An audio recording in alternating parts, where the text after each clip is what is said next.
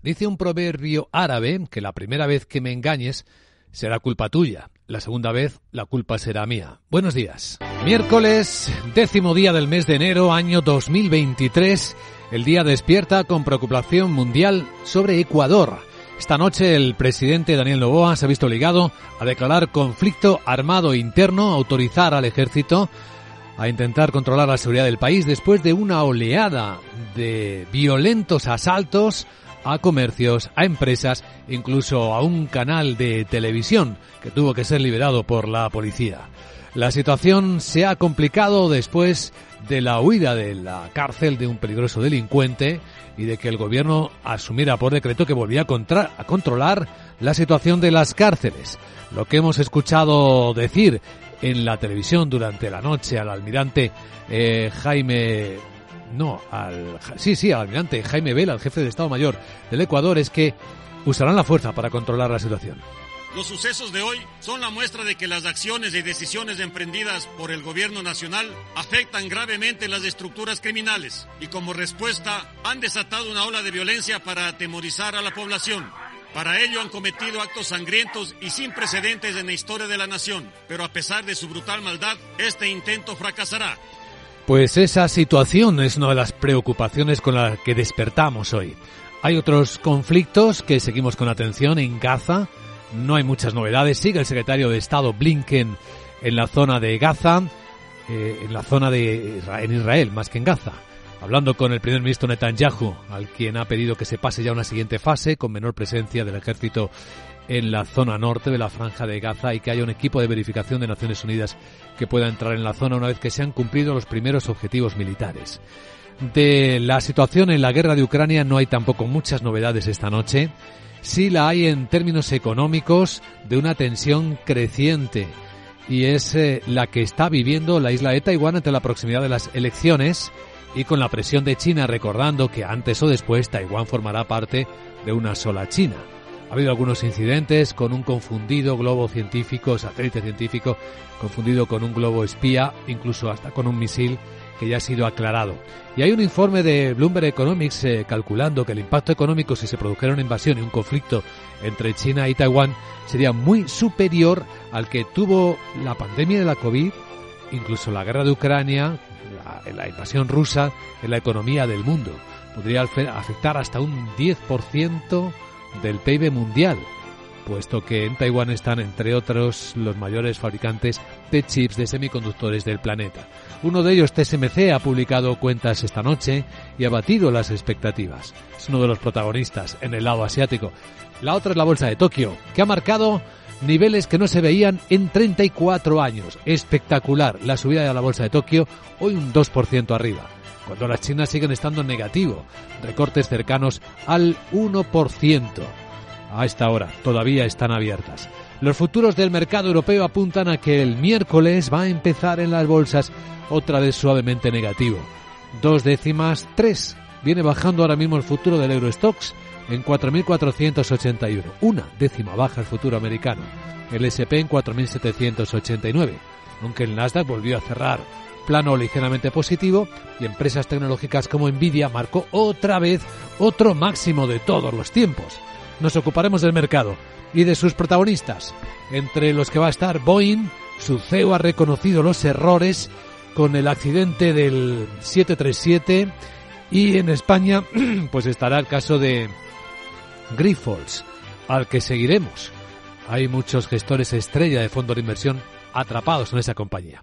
Y luego en el debate económico, pues hoy es un día clave para el gobierno de España, porque lleva al Parlamento tres decretos, leyes eh, ómnibus, con un montón de cosas que uno de sus socios de investidura, Junts, pues dice que va a votar que no, porque no quiere participar en uno de los elementos que contiene uno de ellos, que cree que a él, a su fugado eh, Carlos Puigdemont, a su miembro fugado, le puede complicar el futuro judicial.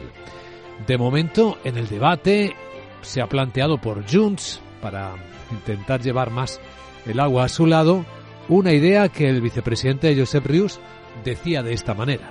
Lo que queremos es revertir esta situación y de alguna manera todas aquellas empresas que hayan mantenido su actividad a pesar de la, existencia de este, de este, decreto o que hubieran marchado de, o se hubieran ido de, se hubieran ido de Cataluña puedan volver y a estas se les aplicaría a unos incentivos eh, fiscales. A las que no, pues que se las pudiese sancionar.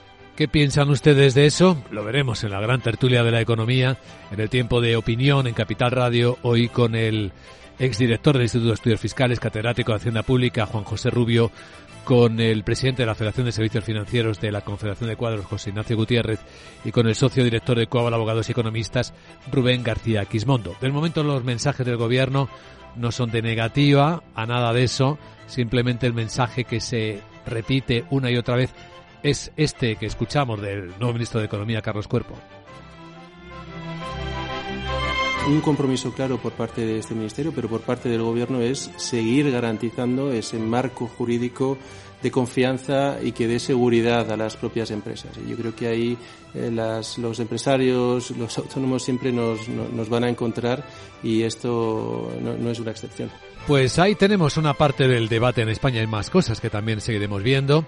En un instante vamos a presentar ya el informe de preapertura de los mercados europeos situando a los activos en su movimiento, en particular al Bitcoin, que después de que hackearan la cuenta de la SEC, del regulador de Estados Unidos, y alguien escribiera que habían autorizado los ETF sobre Bitcoin, se disparó la cotización. Bueno, es que subió por encima de los 47 mil dólares. Ahora mismo aquí en las pantallas de XTV lo tenemos en, bueno, rozando los 46 mil. Ha recogido beneficios pero aunque la Fed ha dicho que todavía no ha tomado una decisión, el mercado parece sigue, que sigue descontando un caso afirmativo. Capital, la Bolsa y la Vida, con Luis Vicente Muñoz. Informe de preapertura de mercados en Capital Radio. Con la información de las pantallas de CMC Markets Broker, lo que vemos hoy es un comienzo bajista para las bolsas europeas. En Alemania la tendencia es empezar con un recorte entre una y dos décimas. En el Eurostock, según su futuro, tres décimas de caída. 13 puntos, 4.481. El futuro americano viene armónico, el SP500, después de una sesión pues muy floja en Estados Unidos que comentaremos también enseguida. Ahora está bajando 4 puntos el SP en 4.788. ¿Dónde estamos, Sandra Torrecillas? Buenos días. Buenos días. Pues es eh, previsible que hoy los inversores operen con mucha cautela, tanto en el mercado de renta variable como en el de renta fija, porque están esperando ese importante dato de inflación que se va a publicar mañana jueves en Estados Unidos. Las previsiones apuntan a una subida del IPC subyacente del 0,3% en diciembre y eso situaría la inflación anual en el 3,8%, el nivel más bajo desde mediados de 2021. Los inversores van a tener en cuenta también las palabras del miembro del Banco Central Central Europeo y gobernador del Banco de Portugal, Mario Centeno. Cree que el BCE va a recortar sus tipos de interés antes de lo que pensaba recientemente y no debería esperar hasta mayo para tomar esa decisión, ya que señala que no hay signos de presiones adicionales sobre la inflación. Por cierto, que el Tesoro Público Español va a colocar hoy deuda sindicada a 10 años y ha dado el mandato a seis entidades financieras para esa emisión. Con esta colocación lo que va a hacer es afrontar el próximo vencimiento de una emisión de obligaciones obligaciones a 10 años y que tiene un importe en circulación de unos 17.000 millones de euros. Entre los protagonistas del mercado europeo y en el de España va a volver a estar hoy Laura Blanco, Grifols. Sí, porque esperamos un nuevo comunicado por parte de la compañía, aclaraciones a la Comisión Nacional del Mercado de Valores y un encuentro de la responsable y del equipo de responsables de relaciones de inversores precisamente con los inversores. 2.200 millones de euros se esfumaron de capitalización en la jornada del martes. Dos preguntas ¿Va a seguir bajando y el título? Esa es la primera. La segunda, ¿de quién es la responsabilidad? Claro, el único que habló ayer de palabra fue Rodrigo Buenaventura, presidente de la CNMV. En las cuentas de las compañías cotizadas hay varias líneas de defensa. El Consejo de Administración, que tiene la responsabilidad de las cuentas, las comisiones de auditoría y la auditoría interna, que tiene la responsabilidad del control, por supuesto, el auditor que verifica y audita las cuentas y, en último lugar, la CNMV que tiene una serie de facultades de comprobación a posteriori adicionales. Y recordamos, la CNMV no suspendió la cotización de Grifols porque no hubo asimetría de información. Todos nos enteramos de todo a la vez. Pues así fue. Entre otros protagonistas también hoy en Europa, las inmobiliarias de Alemania. Sí, porque acabamos de conocer un informe del prestigioso Instituto DIW en el que asegura que el gasto en construcción se va a contraer este año por primera vez desde la crisis financiera. Es una mala señal para la industria inmobiliaria que sufre su peor crisis en décadas en Alemania. El volumen de construcción se va a reducir un 3,5% según calcula este instituto. ¿Y qué más? Pues ST Microelectronics, eh, que ha anunciado que va a establecer una nueva estructura para su organización con dos nuevos grupos. Por un lado, va a poner el negocio centrado en áreas como sensores y en otro, los productos digitales. Ojo también a Iberdrola Finanzas, que emite bonos híbridos por 700 millones de euros, o a Telefónica, que tiene ya asegurado más del 85% de su filial alemana a una semana de que concluya la OPA.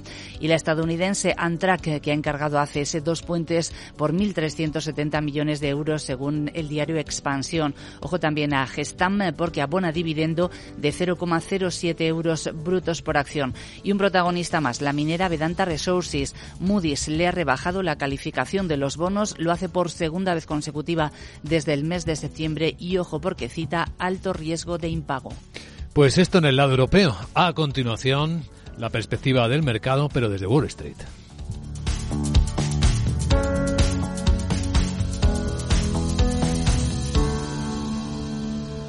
Capital, la Bolsa y la Vida, con Luis Vicente Muñoz.